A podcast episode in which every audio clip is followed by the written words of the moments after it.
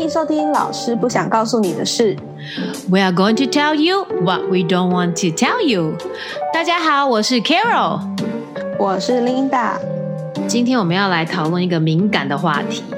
我们好像没有哪一个礼拜的话题不敏感。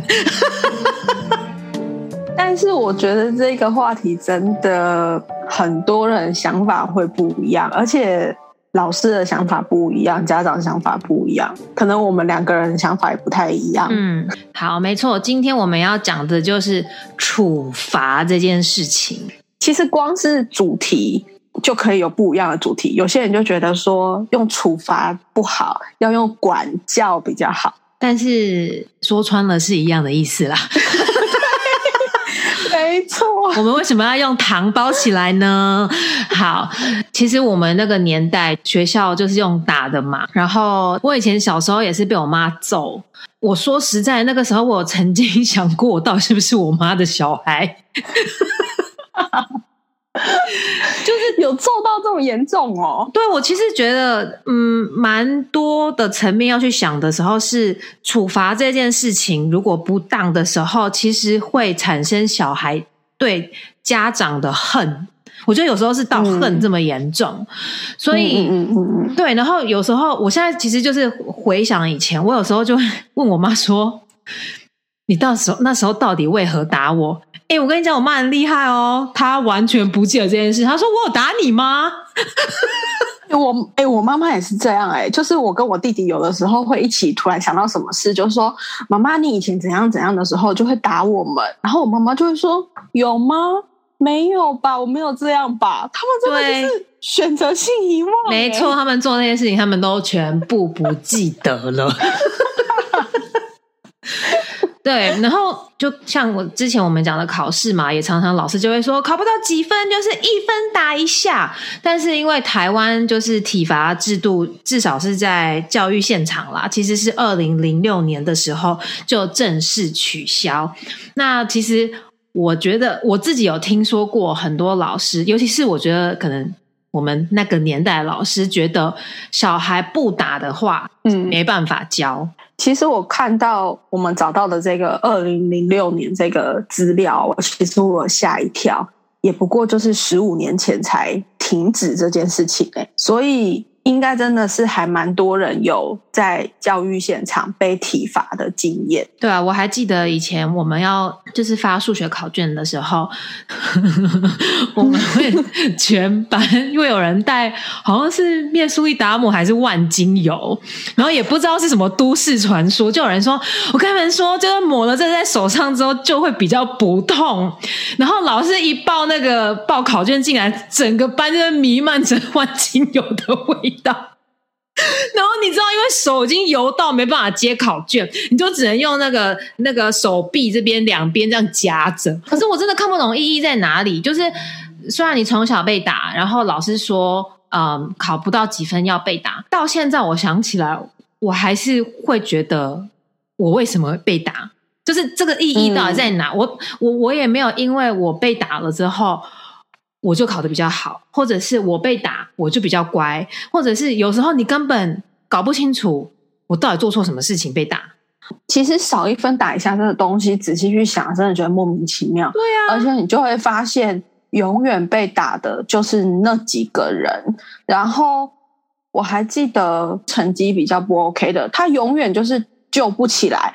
然后你知道老师已经打到厌世哎、欸，有的时候老师就是会。好啦，就打十下就算了，因为老师花那么多时间在那边，每个人打个二十几下，到底是还要不要上课？对我真的不知道到底为什么要有这种奇怪的制度。我真心觉得，如果真的有处罚或管教这件事情，这件事情要做的有意义。所谓的有意义，是小朋友知不知道自己为什么被管教、被处罚。如果都没有的话，这个这件事情其实是完全没有意义。我觉得就有一点像大人纯粹在发泄他的情绪而已，应该是这样讲。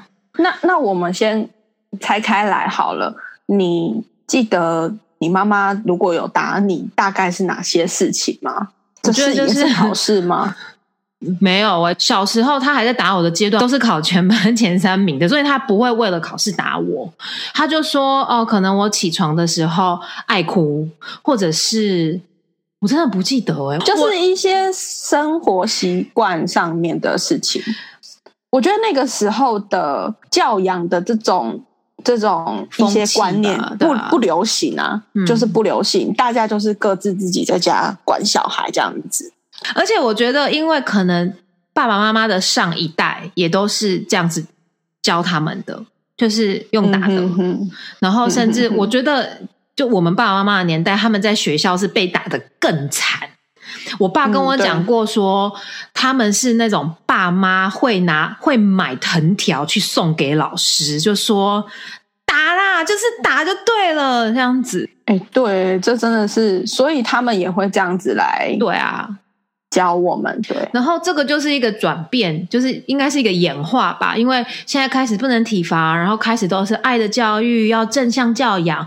那我们这一代的人，其实也就开始慢慢慢慢接受到这些东西，开始觉得说，其实不打小孩，不用尖叫怒吼的，还是有办法教好小孩子。但也有人可能觉得真的太难了，就是所谓。正向教养，父母的情绪有的时候真的是 hold 不住，所以我们要不断的，这是怎么讲？修炼吗？嗯，我觉得其实不是太难，我觉得是太慢。哦，不愿意等，对，因为你想正向教养这种东西，一定是慢慢慢慢你会看到成果嘛，不可能用打的最快啊，打下去。他一定吓死了，就当下是最好处理的。可是如果你看长远的话，打不一定有用。可是如果像用那样正向的，慢慢慢慢，就是应该潜移默化他的某一些行为，让他知道妈妈为什么这样做，为什么对你说这些话，爸爸为什么这样做，可能是对他的影响会比较深。但是就是慢，就是那个成效没有办法马上看到。对对，可能真的要过一段时间。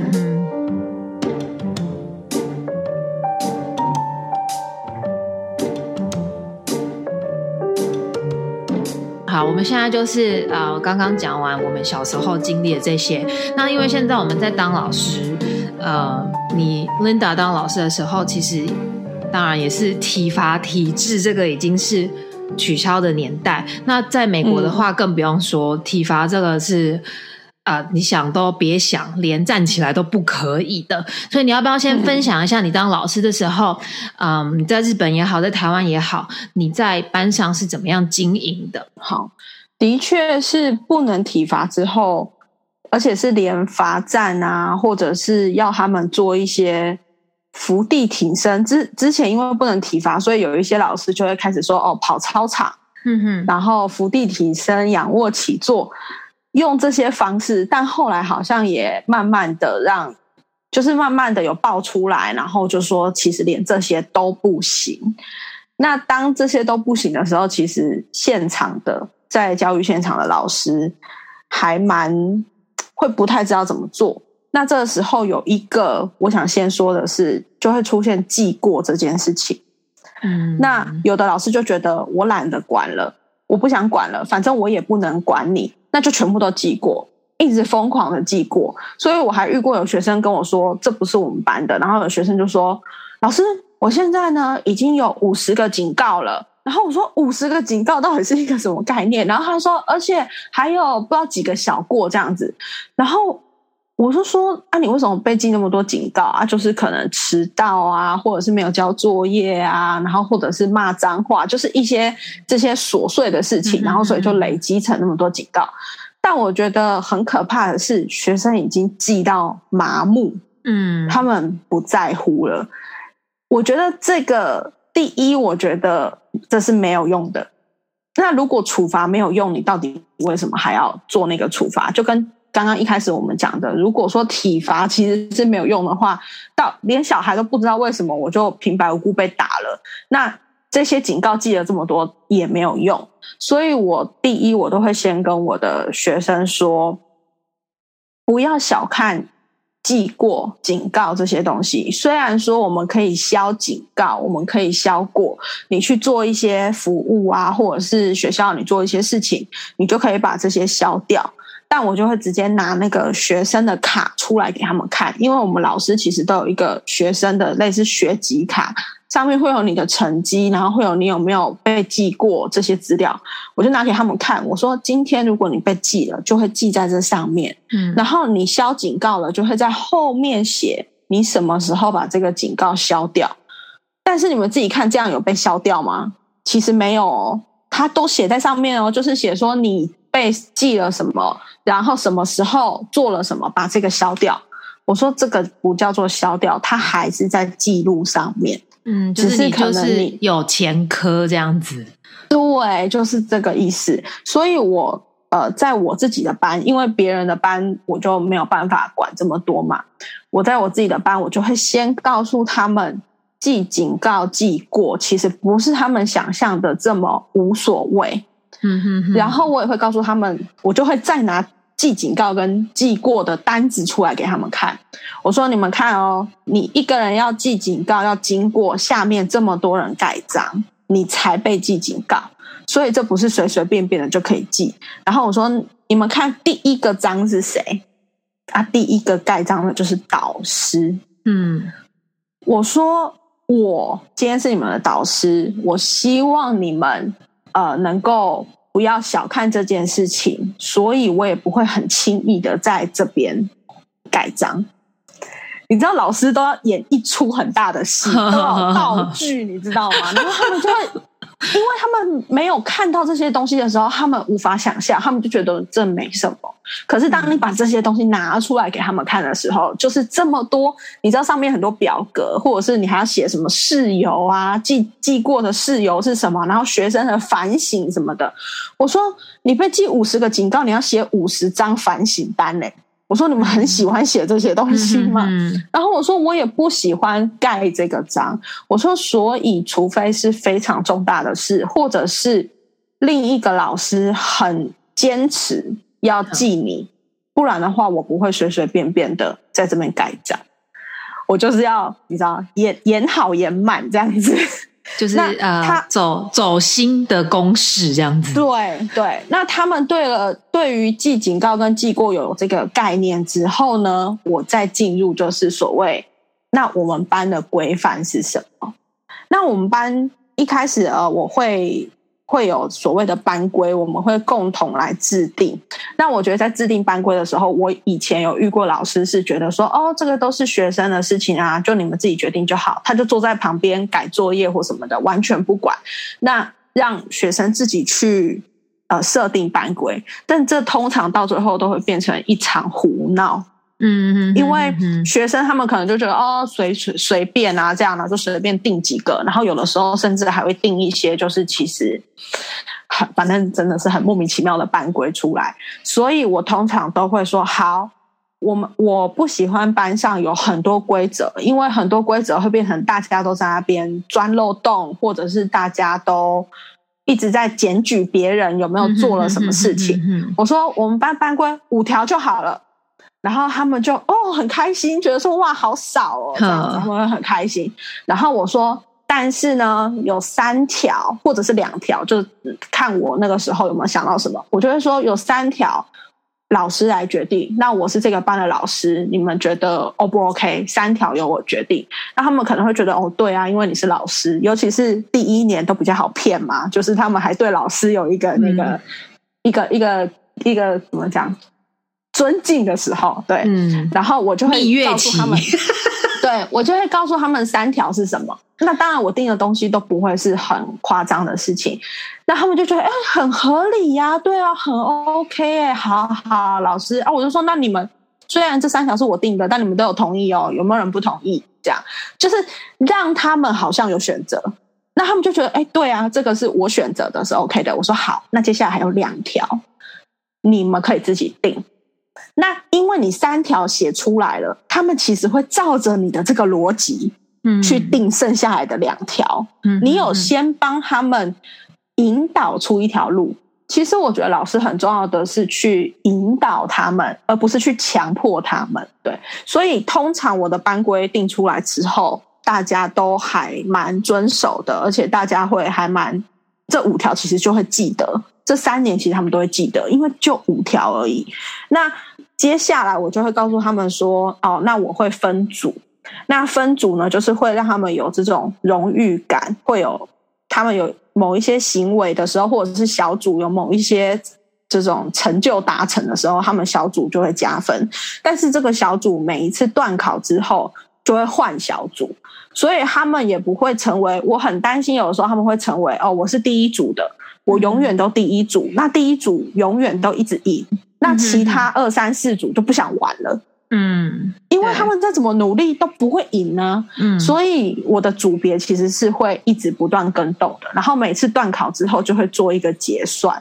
那小组的分数我会跟他们讲的很清楚，跟你们个人的分数都完全无关，因为很多人会觉得说，哦。你是不是害我们被扣分？然后他们因为在意自己的分数，就会变成有一点霸凌的状况出现。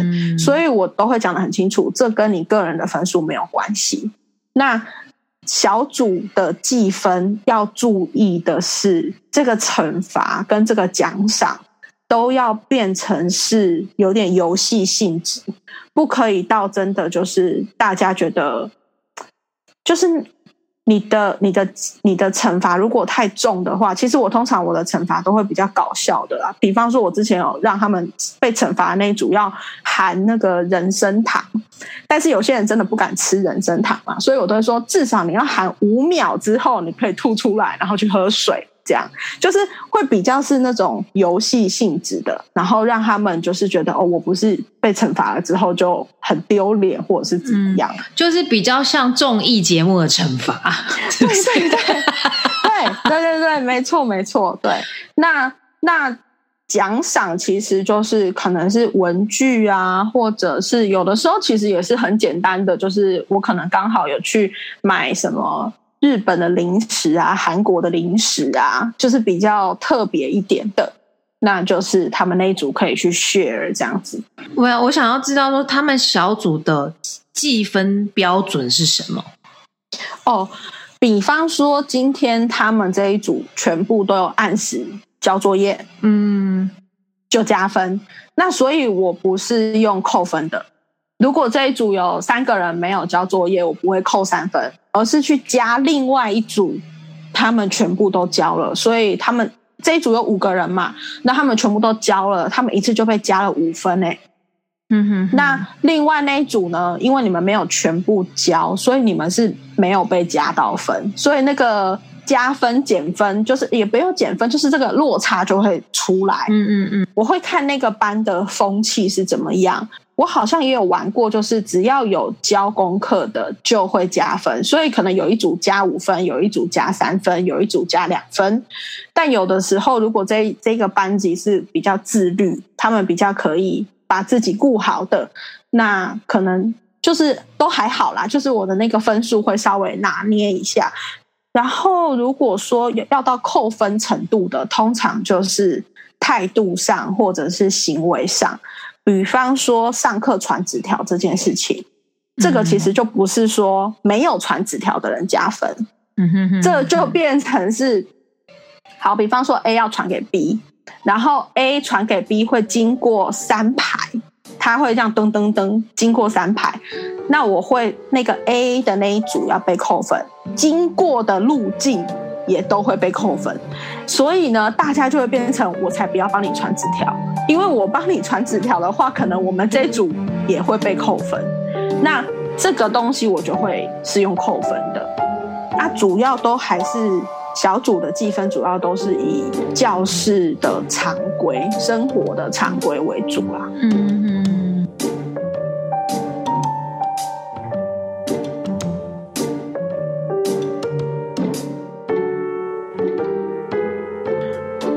因为我刚刚讲的都是比较国中、高中的玩法，那你那边对于小小孩、小小孩要，应该真的更不能讲惩罚了。你那边要怎么样去处理？对，让小朋友的呃行为，或者是他能够在团体生活里面比较跟着这样子。我其实有一个大绝招。通常我只要眼睛睁大，他们就会有点吓到了。你这个不行啊！这样子眼睛比较小的老师怎么办？没有，所以我就说这是我个人的大绝嘛，就是就是有时候小朋友一怎样，然后我就不讲话。我觉得真的是，呃，这个是我自己一方面我也不想动怒，所以我会跟我自己说，我自己先冷静。那通常呢，因为原我上课都是啊这样子嘛，我只要一安静的时候，一定会有人觉得。一应该是有什么事发生的，然后他们又看到老师眼睛是这样张大的时候，我觉得眼那个罩罩子放比较亮的小孩，大概他们有时候就会跟小朋友说，其他同学说：“啊，不要讲话。”我觉得老师好像在生气。但是就是有有时候会发生这个事情，但是。嗯，基本上啦，在就是 circle time 的时候，一定嘛，就是可能我们都是小小的班，最多我教过，其实最多大概十二到十五个小朋友而已。可是你也知道，在那么小的情况下，如果有一个人躺下了，隔壁的一定会开始觉得，哎，很好玩呢，我也开始躺下，然后就全部都躺下这样子。好，那呃，我这个其实有时候我会看，有时候我会。我不会把它当做一个很大的事情，我就会开始顺着就说：“哦，今天好像下雨天，很舒服。在家里的时候也会很想睡觉。”然后我就说：“哦，那不如大家都鞋子脱了，今天大家就趴着，我们就会趴成一圈。”好，可是如果今天是在一个嗯，我们可能上课上到一半，很正式，我们在练习一个东西，然后就有人在胡闹，譬如说他就开始戳旁边的人，然后可能就是。勾一下旁边的那个小朋友的时候，我通常不会指出他，我会去讲其他表现很好的小孩，就跟你刚刚其实很像，就会说哇，那个某某某他表现的很好哎，然后我也很夸张哦，我就是会非常夸张的表扬那个他跳的真的很好。哦，老师一直听到他的声音超级大声的，我很喜欢。然后你知道小朋友这个年纪是最喜欢被老师 称赞称赞的，嗯，他们就会觉得嗯，OK，我也要这样做。这样，那那当然，其实有时候会碰到一些嗯，他没有在 care 这种事情的小朋友啦。那因为是唯一一个半圆嘛，通常如果说我真的已经治不了他，就是用这样很夸张的方法治不了他的时候，我通常会把他放，就是把他从他的位置挪到一个他不喜欢的地方，譬如说就是最靠近我的那边，然后会有一张椅子。好，那这个时候呢，你们就不可以用 time out 这这这个这个这个词，OK？因为很多家长就会说，哦，no no no no no，我们家里是不可以听到 time out，嗯，那那更不可能说什么处罚这些东西，嗯，所以我会跟他说，这张椅子是你的 thinking chair，OK？你坐在这里，你就要好好的想。哎，你为什么不能坐在刚刚那个地方呢？你为什么现在要坐在老师的旁边？就是可能他旁边坐的那个同学也不是他很喜欢的，或者是他不习惯的这样子。然后我会跟他们说：“你想好了之后，你可以举手，然后告诉我，我我准备好要告诉你了。那我就会过去听，因为我觉得很重要的是，他需要知道他到底为什么坐在这。如果今天……我就是跟他说啊，五分钟之后你就可以回去。他有时候就真的是撑在那里五分钟，然后就在那里晃啊，然后在那边抖啊，然后五分钟哦，已经五分钟了，Q 老师我要回去了。嗯，这完全就是没有意义嘛。所以我就会问他说：“你知不知道刚刚发生什么事？所以你才来这？”那小朋友可能就说：“哦，我刚刚打了我旁边那个人。”我就说：“OK，那我就知道他知道原因是什么。”然后我还会再接下去问他说：“呃。”因为他有承认他刚刚打到旁边的，我就说你为什么这样做？那他可能跟我说哦，因为他怎么样怎么样。我就说那下次如果在发生这件事情的时候，你有没有别的方法？你可不可以有别的其他的反应？例如你是不是可以告诉我，或者是你就举手，或者是你就叫我的名字，然后他可能会给我几个说法，这样子那。我会听，我觉得 OK，good，这样子，你下次就这样子做，或者是我会给他意见，譬如说，你可以举手，你就可以有我的 attention，你就告诉我发生什么事情。通常，我觉得大家应该都会看到 preschool 里面有一个东西，是还蛮有趣的，就是它有分，它是一个表，就是从上到下，然后不一样颜色，然后老师就会放夹子，是每一个人的名字这样子。然后那每一个上面呢，通常其实那个上面我自己的是比较多是那个。就是行为啊、态度的东西，每一个礼拜就会结算一次，然后就会有一个小小的，很像是小奖状的东西这样子。所以其实小朋友看到那个东西的时候，他其实就会自己很努力想说，我要看到我的那个夹子越来越上面，或者是他们到了上面的时候，他们就会跟自己说，我要一直在那边。嗯哼哼，对对对对对，所以基本上其实在美国都是比较。positive 的方法在经营教室里面的各种行为。哎，我想回应一下，我真的还蛮喜欢你的那个你刚刚说的 thinking chair，因为可能很多时候我们会问学生啊，你知不知道你为什么刚刚你做了什么事情？就是问他为什么被处罚，要讲处罚嘛？好，先讲处罚，为什么他被处罚的原因？那他基本上讲出来，很多老师就觉得哦，好，OK，你懂了，然后就放他走，或者是就结束。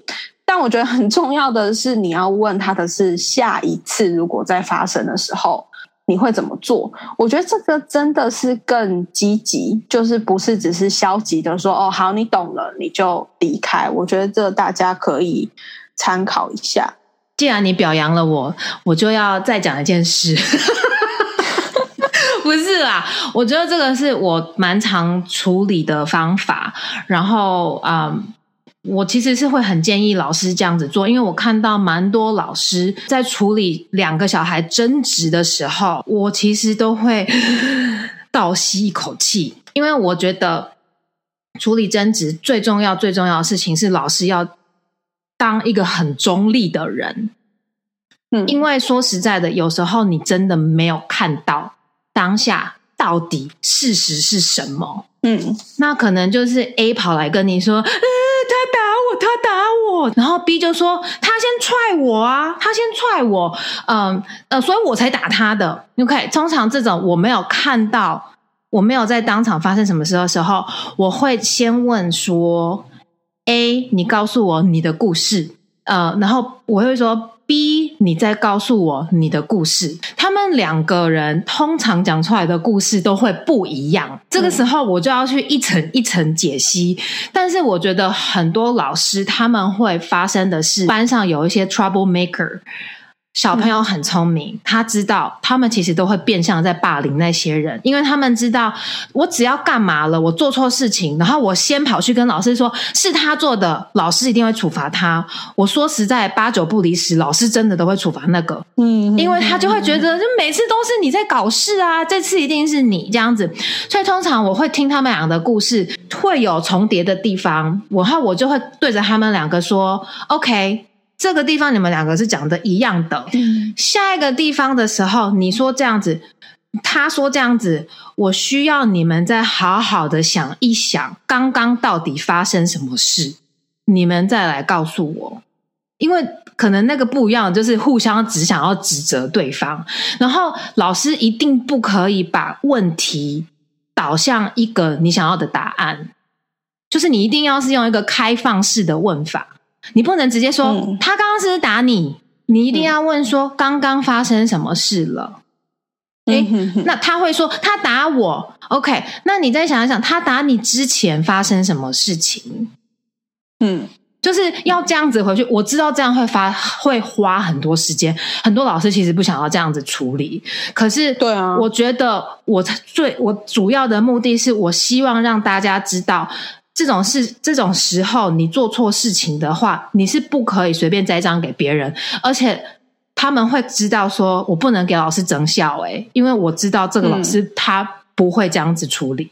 其实我刚刚就是要讲，很多老师会觉得这样子处理起来太久了，而且可能最后也是罗生门。但是老师们没有想到的是，如果你没有这样子处理。这一类的事情会不断、不断、不断的发生。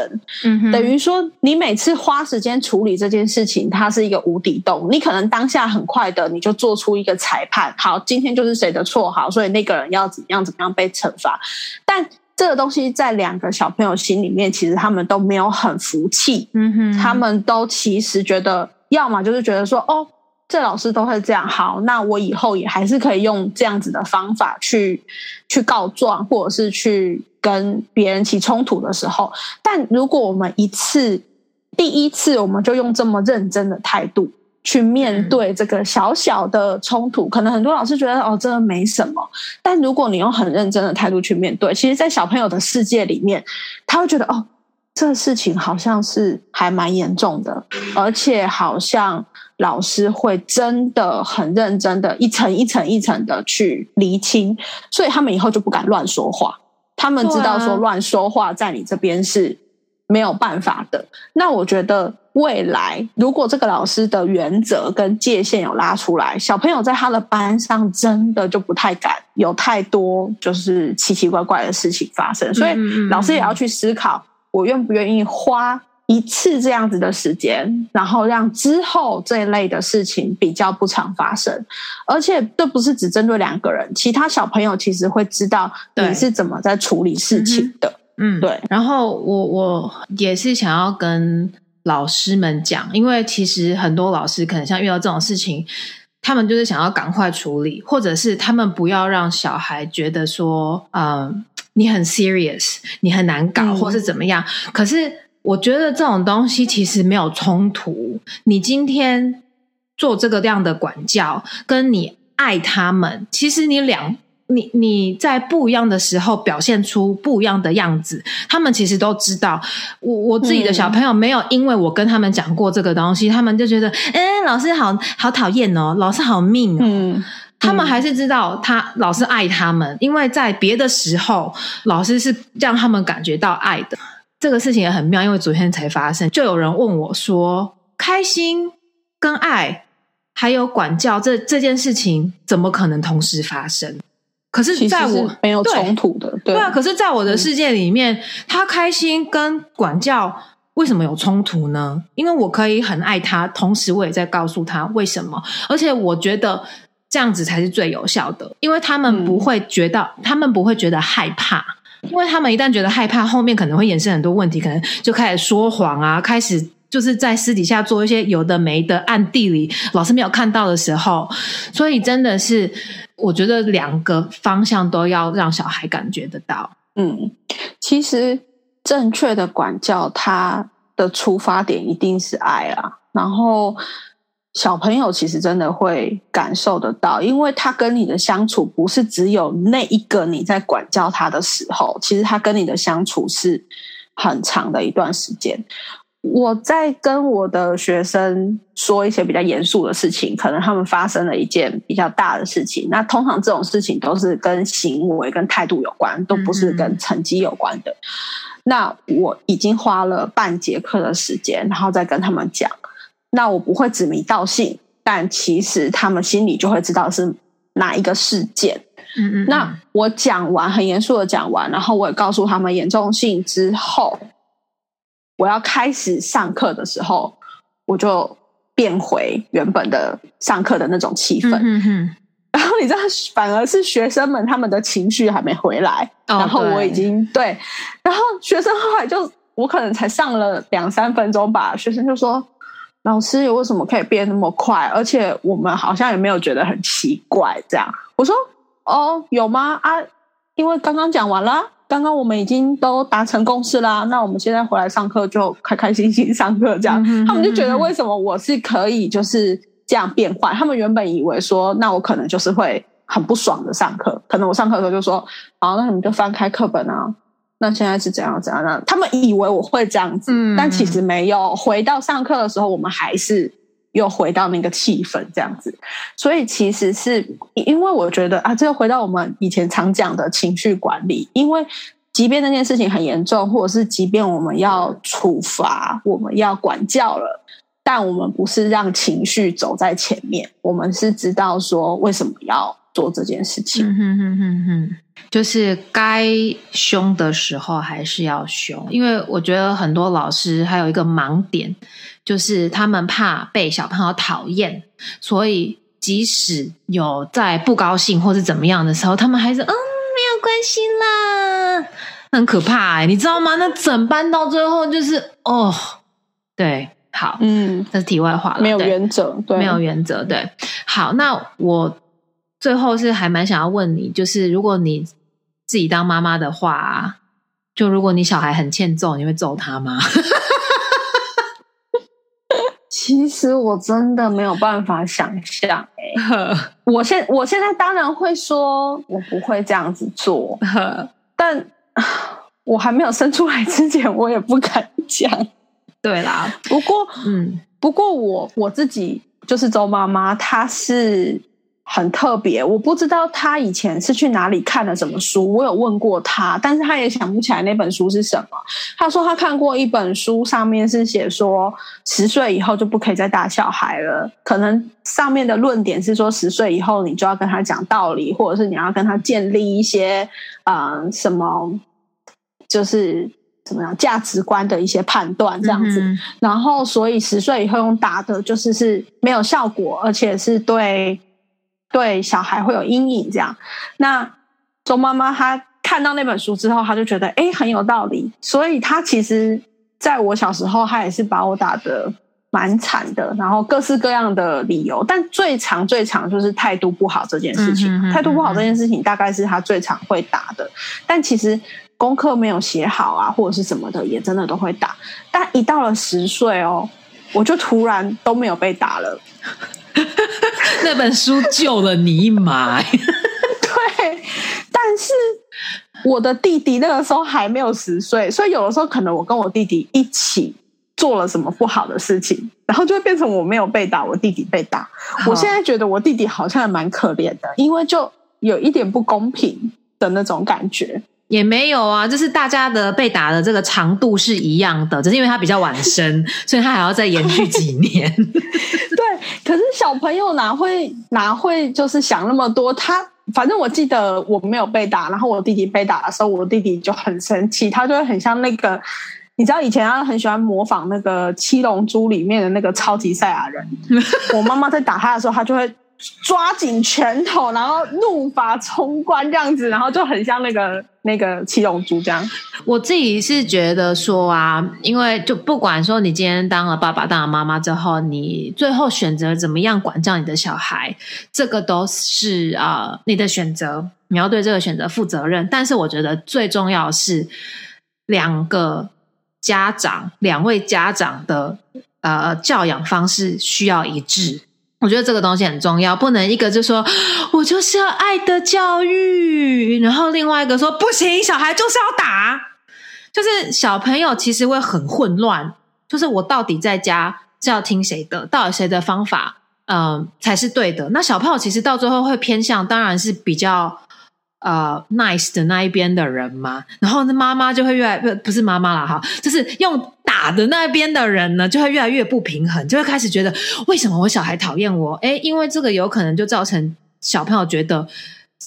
这一个家长打我，一的是爸爸或是妈妈打我，就表示他不爱我，因为另外一个人就是用尽全力在爱我，在教我，所以这个真的要不管你怎么选择，我觉得两个人的方向是要一致的。其实我觉得，在我们父母的年代，甚至更之前的年代，可能爸爸妈妈之间不太会讨论教养这件事情。嗯但到我们现在，因为资讯已经很流通，然后大家会很多的在讨论这件事，所以爸爸妈妈如果可以。不要到某件事情发生的时候才来讨论，可能平常的时候你们就可以互相的去沟通。哎，你们觉得你们以前的经验是什么？那现在你们希望带给你们孩子的教养是什么？其实我也不是说哦，体罚就是完全的 no 的那一种，但真的要小心。我觉得有的时候那个已经不是体不体罚的问题，是情绪宣泄的问题。嗯这个时候其实我觉得是另外一件事。那我觉得那个对小朋友的伤害，我觉得会有阴影啊。那对，之后有没有和好，又是另外一件事情，还是要夫妻要去讨论比较好。对，真的，这是真的，真的。好，那最后的最后呢？因为我们其实看了一轮，没有自己很满意想要推荐教养的书，所以我在亲子天下有看到一篇文章，我自己很喜欢，是那个亲子教育专家陈安妮的一篇文章。那它里面它的 title 就很吸引我，因为他 他说小孩该打还是不能打。那他就有讲到说，其实打不打小朋友呢，就跟这个死刑一直被讨论这个话题是千古的话题，但是永远无解。呃，我最喜欢里面讲的其实是说，小朋友可以体罚，但是不能入罚，就是你不能用侮辱的方式，譬如说在大庭广众下，然后对他又打又骂，然后尖叫，然后好像。一堆陌生人看着他，然后他也不知道怎么样。其实那个真的会在小朋友的心里面留下很大很大阴影。那这篇文章里面也有讲到说，他推荐几岁到几岁的时候应该要用什么方式去教养小朋友，因为可能某一个呃年纪的时候，你打他是完全没有用的。即使你觉得你的情绪得到宣泄，可是对小朋友而言，他根本不记得。那几岁到几岁？就像刚刚呃，Linda 说，周妈妈从十岁之后呃就开始不打他。其实这个也是有一个原理的，所以呃，我们会推荐大家来看的《亲子天下》这一篇文章。然后它其实下面还有其他啦，就是呃，在推荐的其他教养的文章，也很推荐大家看。你讲到那个入法，我就想到说，在之前我学生时代，其实我已经忘记，应该是国中。那我记得我们有一个老师真的很赶，他真的很赶。可是我后来想想，这个在我们那个时代应该不是很稀有的事情。大家应该都有遇过，老师发考卷的时候会从高分开始发，发到低分。嗯嗯。那我就记得那个老师呢，他就从九十几分、八十几分开始发发发，然后后来发到就是呃不及格的六十分以下的，他就不发了，他就直接说还没有发。还没有拿到考卷的站起来，然后就一些人站起来，然后他就把考卷这样子往空中一丢，然后说：“我不发了，你们自己来捡。”然后我那时候真的觉得傻眼，然后你就看到大家就是面无表情，也就是默默的去捡这样，然后我就想说啊，我觉得一定有人跟我有相同的经验，我觉得这就是入法，真的就是在大庭广众之下。真的，因为这样子的方法对学生的益处是什么？老师可能觉得经由这样子的羞辱，他下次会想要更努力。可是有些你知道吗？我觉得考试这件事情，我真的就是他有时候不是不努力，他就是真的不懂。其实这个事情你真的也经历过，你每一科可能都付出一样的心力去读，然后你英文可能读得很好，可是我的化学就是学不会。我就是看着那堆东西，我就想说：“My God，这个是什么？这个、这个、这个是什么？什么东西？为什么会变成这个？我没有不努力啊，你懂意思吗？那你如果用这样方式对我，我觉得我只会更讨厌这个科科目而已。对我而言啦。” OK，好，那今天呢，希望我们讲了这些关于啊处罚教养的这一些想法，跟我们自己实际上的一些经验，对，不管是啊你已经是老师，即将要当老师，或甚至是你是家长的人呢，都有一些些帮助，还有一些新的想法，甚至新的方法可以使用。那我们今天说到的，其实都是以比较正面，然后还有用加分或鼓励去取代。传统上所说的处罚，但我在找我们本来想要推荐一本书嘛，我在找书的时候，其实一直看到现在最火热的是叫做正向教养。那我看起来正向教养，它常常会有一个标题，就是不给奖励也不给惩罚才是正确的。那这样我们的做法或者是我们的想法，是不是还有什么要再调整的地方？OK，那正向教养呢？这个因为我们没有受过专业的训练，所以下一集呢，我们呢就是呃，请到有受过呃专业正向教养的呃临床心理师会到我们的节目来，然后会让会跟大家就是在更深入的解释正向教养这件事情。这个我本人也有非常多的问题，到时候要问他，那就跟我们一起期待下个礼拜喽。那我们今天就讲到这边了，大家下次见。记得 Apple Podcast 要给我们五颗星哦，Ciao。